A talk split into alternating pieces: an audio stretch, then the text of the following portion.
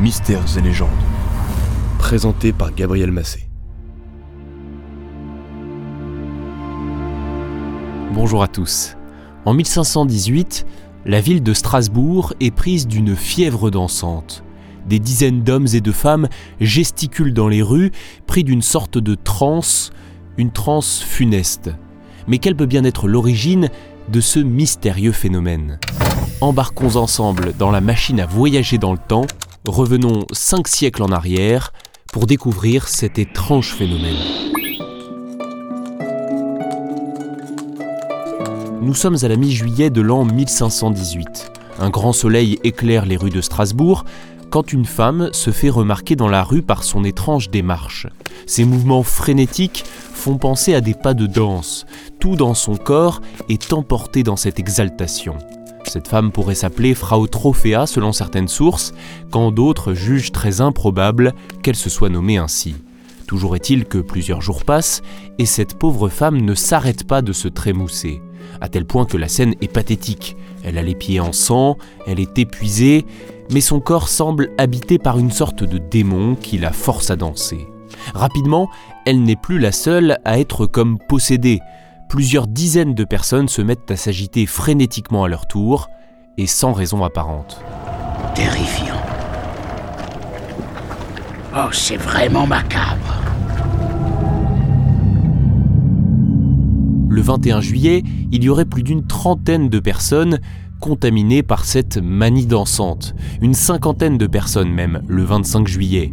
Voilà qui ressemble fort à une épidémie qui progresse. Et clairement, la municipalité de Strasbourg ne sait pas comment réagir.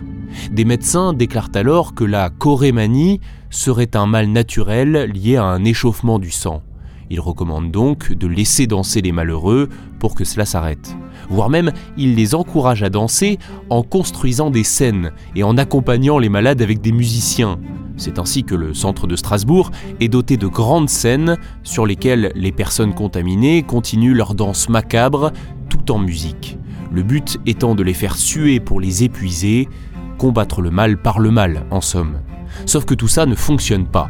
L'épidémie touche une centaine de personnes, puis 200, puis 300 et enfin 400 personnes au mois d'août.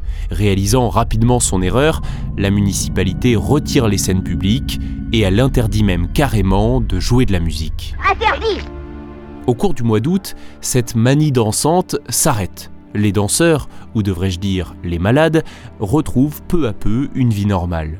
Mais alors, pourquoi ont-ils dansé ainsi? Et pourquoi cela s'est-il arrêté? On ne sait pas.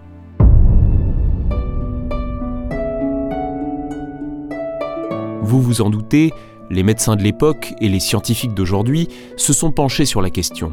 Au moment du drame, faire suer les victimes a été la première solution proposée, en accord avec la théorie des humeurs à l'époque.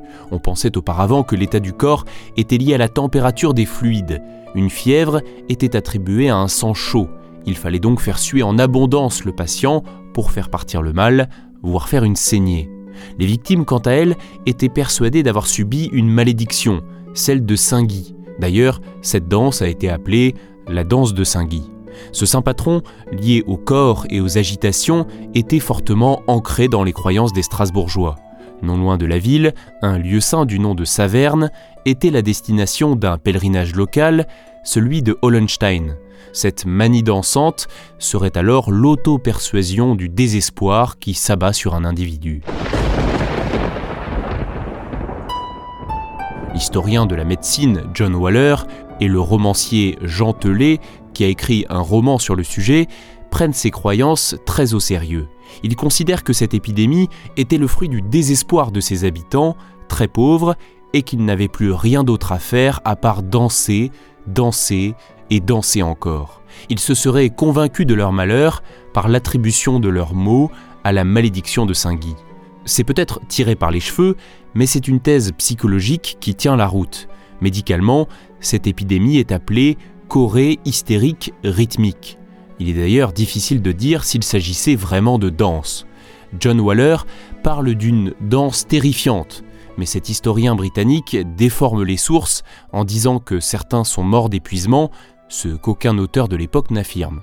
Selon l'historienne française Elisabeth Clements, qui a critiqué l'ouvrage de son homologue britannique, cette danse n'en était pas vraiment une. Elle y ressemblait tout au plus. Pour elle, les victimes étaient prises de brûlures intenses, de spasmes et de convulsions incontrôlables. Cela n'aurait entraîné aucun décès. Une autre hypothèse avancée est celle d'une infection à l'ergot de seigle. L'ergot, c'est une petite excroissance noire qui apparaît parmi les épis, sur certains grains de blé et surtout sur le seigle. Écrasé par les meules, l'ergot se transforme en poudre rouge. Bien visible sur la plante, elle passe facilement inaperçue dans la farine de seigle qui est plus foncée. Cette excroissance, en fait, c'est un champignon parasite. Il prolifère dans les zones humides. Et les intoxications par l'ergot de seigle peuvent provoquer des douleurs fulgurantes, parce que la substance toxique coupe la circulation sanguine aux extrémités du corps. Dans les cas les plus graves, cela peut même aller jusqu'à la gangrène. Cette maladie, déjà connue au Moyen Âge, s'appelle l'ergotisme, et elle était souvent désignée comme le mal des ardents. Alors, nous pouvons supposer que les pauvres Strasbourgeois souffraient peut-être de cette maladie. Ce feu ardent qui les animait pourrait n'être qu'un empoisonnement à l'ergot. Mais nous n'avons pas suffisamment d'éléments tangibles pour en être certains. Comme d'habitude. Malgré le nombre de sources d'époque que l'on peut juger un peu faible et le très petit nombre de travaux scientifiques sur ce sujet, nous savons tout de même pas mal de choses sur ces épidémies de danse, car l'épidémie strasbourgeoise n'est pas un cas isolé. Dans le monde entier, et notamment en Allemagne, en Italie ou en France, du XIVe au XIXe siècle, il y a eu plusieurs histoires similaires. Le dernier épisode en date connu est celui de Madagascar, en 1863, quand plusieurs milliers de personnes allaient de village en village tout en se mouvant frénétiquement. On l'imagine bien, cette vision pouvait surprendre, effrayer, marquer les esprits. Ces histoires étaient ensuite transmises de génération en génération, et potentiellement alors déformées et amplifiées. Bon, depuis le cas malgache, aucune autre épidémie de danse n'a plus jamais été constatée. Cette épidémie strasbourgeoise, il y a cinq siècles, appartient désormais à l'histoire. Elle figure même parmi les mystères les plus étranges de notre passé.